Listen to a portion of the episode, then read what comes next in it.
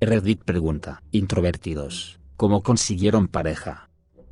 Se me acercó en un café mientras estaba de vacaciones en mi país para preguntarme cómo dar propina. Tuvimos una conversación de dos horas y luego un increíble almuerzo de cinco horas dos días después. Se quejó de su hostal y le ofrecí mi habitación libre. Ella aceptó, no pasó nada aunque parece muy claro en retrospectiva que nos estábamos enamorando. No quería ser un idiota y hacer que se sintiera incómoda bajo mi techo, así que tratar de conquistarla no era algo que considerara seriamente. Dos noches más tarde, tuve que ausentarme la mayor parte de la noche, en una asignación de trabajo, y le pedí que cuidara y sacara a pasear a mi perro en mi ausencia. Llegué a casa a las 5 de la mañana y me saludó mi perro, que de repente se sentía muy suave y esponjoso. De alguna manera había entendido ¿Podrías lavar a mi perro? Aparentemente no encontró esa petición extraña en absoluto. La noche siguiente, después de haber estado hablando con una botella de vino durante horas, parece que ella se cansó de mi aparente indecisión, tomó la copa de vino de mi mano, la dejó y se inclinó para besarme. Eso fue hace 26 años. Llevamos casados 23 años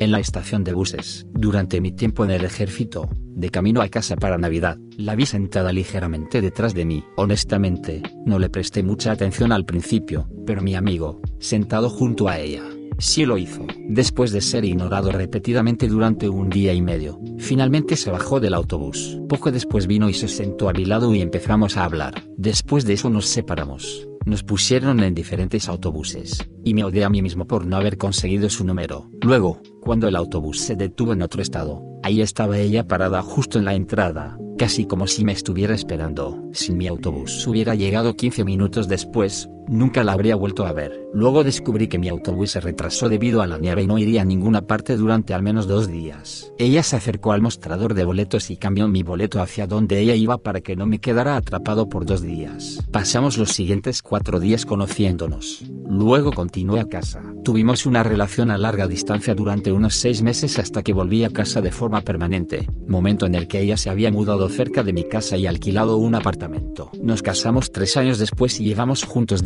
años en total. Después de cuatro años sin salir después de una ruptura que me destruyó emocionalmente, una amiga en común me llamó la atención que estaba interesada en mí, no me di cuenta. No la conocía muy bien, pero estaba listo para intentarlo de nuevo. Ni siquiera estaba seguro de sentirme muy atraído por ella pero supuse que no estaría de más tener una cita con una buena chica. Nos llevamos bien, ella es bastante tímida, por eso dijo que nunca había tenido el coraje de tratar de hablar conmigo. En el transcurso de la primera cita, poco a poco me doy cuenta de que ella es increíble. Muchos años después, ahora tenemos dos hijos, hay mucho amor en nuestras vidas.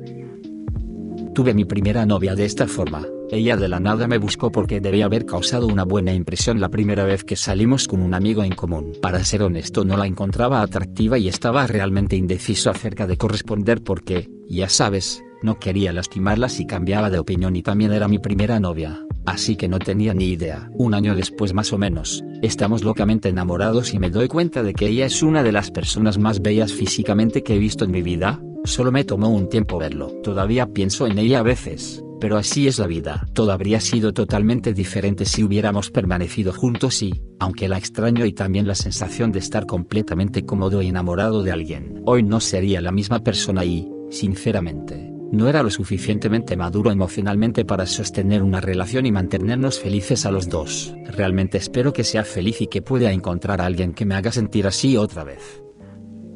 En una venta de garaje. Bueno, técnicamente la venta de garaje de mi madre. Mi padre era un acaparador, pero no de periódicos viejos ni de botellas de vidrio ni de basura. Atesoraba bienes de consumo, herramientas, discos de música, cosas para mejorar el hogar, equipo para acampar, cosas para cazar y pescar. El hombre tenía pilas y pilas de cosas metidas en su casa, la mayoría de muy alta calidad, todo comprado en liquidación. Mi viejo era un fanático de los tratos incluso si no tenía ningún uso para ellos. Después de su fallecimiento, nos tocó a nosotros averiguar qué hacer con un stock de productos sobrantes lo suficientemente grande como para abrir una tienda. Así que lo vendimos a precios bajísimos en el patio delantero, como es tradición. Era un día de verano miserablemente caluroso. Mi mamá me pidió que fuera y ayudara, porque la casa estaba en una calle muy transitada y el gran volumen de cosas significaba que habría toneladas de personas. Tenía razón, había un millón de personas el día anterior y, aunque habíamos vendido muchas cosas, quedaban muchas más por vender. Fue un largo día de regateo con extraños, pero al final habíamos vendido el 90% de la carga y nos estábamos preparando para cerrar y celebrar nuestro éxito con pizza. Entonces este auto se detiene y sale saltando esta hermosa chica. Ella comienza a hurgar en los discos primero, encuentra unos cama, luego me hace señas y comienza a preguntarme acerca de algunos con los que no está familiarizada. Creo que pensó que, dado que había encontrado algunas cosas que le gustaban, las cosas que no había escuchado podrían estar en la misma línea, sin saber que se compraban indiscriminadamente en los contenedores de ofertas de toda la ciudad. Respondo lo mejor que puedo, no había escuchado la mayoría de ellos, pero pude guiarla hacia un par que podría disfrutar. Seguimos charlando y le mostré el lugar mientras ayudaba a otras personas que seguían apareciendo. Definitivamente hubo una atracción instantánea y una conversación realmente genial. Ella tenía que irse, así que le hice un trato especial y la ayudé a subir al coche se subió, se alejó y entonces me di cuenta. No había conseguido su número. Mi hermano y mi vecino se rieron como nunca por mi estupidez. Pero, me dijo dónde trabajaba, en un restaurante al final de la calle, y me dijo los días en los que normalmente tenía horarios. Así que hice algo muy inusual para mí la busqué. Los viernes por la tarde. Manejaba desde mi oficina y pedía sentarme en su sección. La comida era terrible, pero se detenía y conversaba mientras no había mucha gente, y la sorprendí mirándome un par de veces. Entonces, en mi tercera visita, le dije que me encantaría ver más de ella y le pedí su número. Tenemos 10 años juntos, un matrimonio y un hijo, y todavía estamos locos el uno por el otro, así que supongo que le debo a mi papá por la conexión póstuma. En resumen, soy la única persona en la historia que obtuvo algo en su propia venta de garaje. Lo que pasa con los introvertidos es que es difícil mantener una conversación, hasta que encuentras ese tema que les apasiona. No hace mucho conté cómo conocí a mi esposo. Él es el introvertido y seguía viniendo al bar en el que trabajaba, y yo seguía haciéndole preguntas tratando de entablar una conversación, pero seguí chocando contra una pared. Sin embargo, no me impidió intentarlo. Me confunde pensar en eso, porque también estaba muy enojada con él. Pero de todos modos, después de preguntar por tantas cosas, finalmente el día 4, le pregunté por libros, y el chico no volvió a cerrar la boca. Entonces, para todos los introvertidos, hacer preguntas es difícil, pero a todos les apasiona algo, sea lo que sea. Dirija la conversación hacia ese tema, sobre el que se sienta seguro hablando. Entonces todo lo demás vendrá más fácilmente. No puedo creer que mi esposo no haya preguntado. Entonces lees algún libro? ¿Quién es tu autor favorito? Cuando él es tan apasionado por ellos. Durante cuatro días todo lo que hicimos fue, preguntar, responder, preguntar, responder, y así. Citas en línea. Elimina toda la basura y filtra selectivamente. Solo he enviado mensajes a un puñado de mujeres. Solo chateé con tres. Solo he tenido citas con una. Hemos estado juntos durante ocho años. Casados durante tres. La conocí en un club de juegos. Yo estaba jugando Calabozos et Dragones, ella estaba pasando el rato con otro grupo de juegos. Me llamó la atención desde lejos pero, siendo introvertido, nunca me acerqué a ella. Toda mi energía social se estaba gastando en Calabozos et Dragones, no me quedaba nada para dejar mi grupo de amigos cercanos y saludar a alguien nuevo. Si hay un pasatiempo que puedes hacer mientras estás solo, es escribir, y eso finalmente me llevó a Nanogrimo, un sitio web para escribir. Me puse a hablar con algunas de las personas en los foros locales y uno de ellos resultó ser ella. Ella me invitó a un escrito con un grupo de lugareños. Realmente no quería salir, pero esta chica que me gustaba me estaba invitando directamente a salir. No pude decir que no. Nos hicimos amigos de Nano durante los siguientes dos años y empezamos a salir fuera de eso. Pasamos muchas noches durante su último año de universidad en su apartamento viendo varios programas y escribiendo juntos. Luego se graduó y se mudó y poco a poco perdimos el contacto. Después de cuatro años, todavía estoy soltero, soy un usuario semi-regular en Reddit, y estoy resignado a vivir soltero por el resto de mi vida. De la nada, aparece de nuevo en Facebook. Habíamos sido amigos en Facebook desde antes de que ella se mudara, pero rara vez usaba el sitio. Ahora estamos chateando, y pronto el chat se traslada a Skype. Está pensando en volver a mudarse a la ciudad y quiere saber si iría a buscar apartamentos con ella. Hace el viaje de varias horas y miramos algunos lugares, Pasamos el rato un rato y luego se va a casa. Unas semanas más tarde me habla de este genial parque temático cercano. Hace el viaje nuevamente. Pasamos el rato y luego se va a casa. Esto continúa durante un mes o dos y soy el idiota más tonto que alguna vez mereció ser un callejón sin salida evolutivo porque no me doy cuenta de que la gente no conduce durante horas para pasar un rato con un amigo. Finalmente, en el mensaje de Skype más adorable que he recibido, me pregunta si la próxima vez que venga, tal vez, posiblemente, si yo quiero, sea una cita. Le dije que soy alguien que disfruta de la felicidad, Así que por supuesto que sí. Eso fue hace dos años. Nos casamos en julio y todavía nos reímos de lo torpe que era.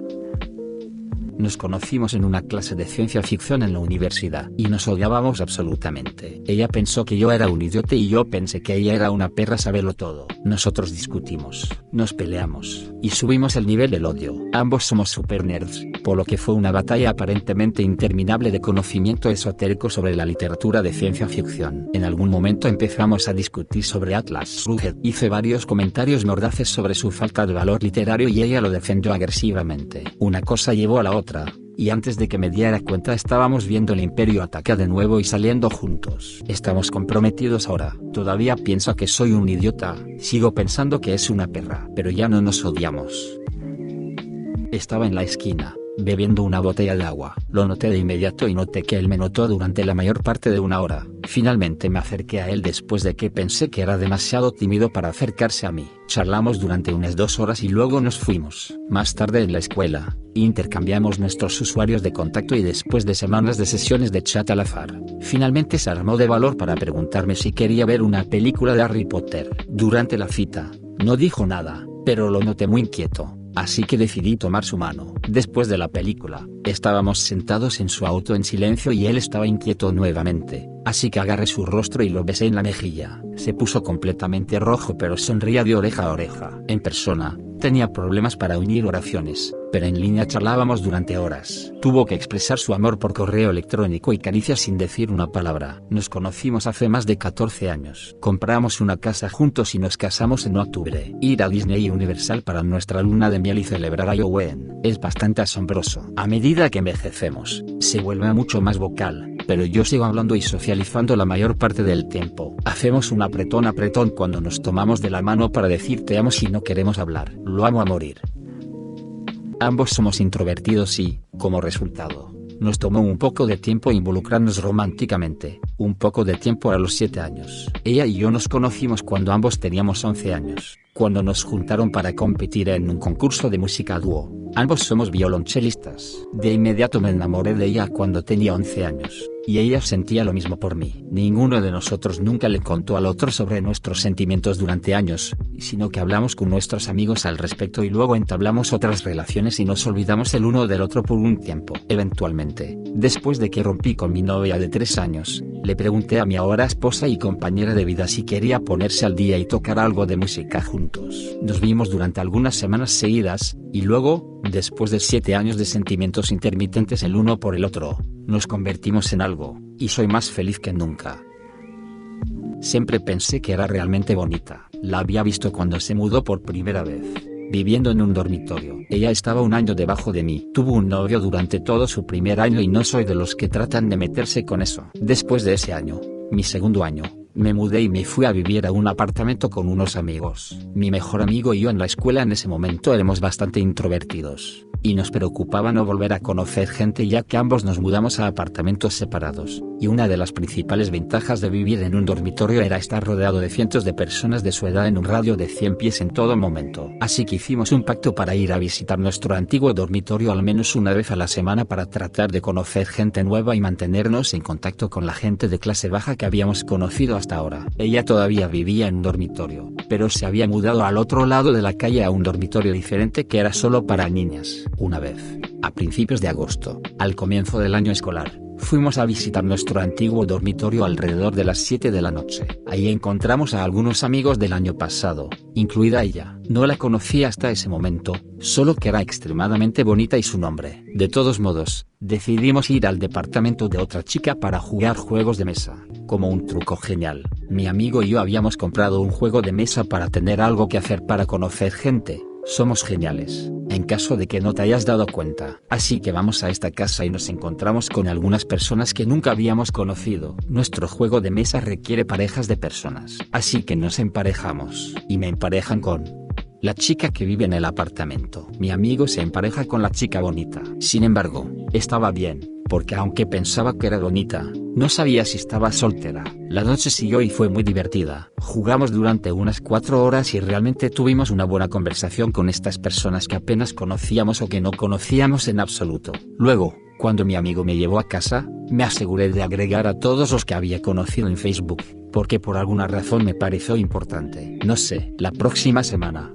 Vamos de nuevo durante el día y la veo ahí de nuevo. Originalmente, probablemente éramos seis en el vestíbulo del dormitorio. Uno por uno todos se fueron hasta que solo quedamos ella y yo. Nos pusimos a hablar y ella parecía realmente genial. Me gustaba, pero ella dijo que tenía que ir a estudiar o algo después de un tiempo, y asumí que la asusté o lo que sea. Así que ya sabes, eso no fue lo mejor. La próxima semana, ella está allí de nuevo. Hablamos un poco en un grupo de personas antes de que el grupo decida colectivamente ir a jugar en el centro recreativo local al otro lado de la calle. Ella accede a venir. Antes de irnos, mi amiga de antes me dice, te está coqueteando. No le creí y pensé que solo me estaba tomando el pelo. Fuimos a jugar y ella aparece. Durante al menos tres horas ella está allí todo el tiempo y parece genuinamente aterrorizada de jugar. Fue extraño, es como si ella no quisiera estar ahí, pero aguantó todo el tiempo a pesar de que algunas personas se fueron a la mitad y era perfectamente razonable que ella se fuera en ese momento. Luego, algunas personas se fueron a comer mientras que otras regresaron al dormitorio. Vuelvo al dormitorio, ella viene y hablamos un rato,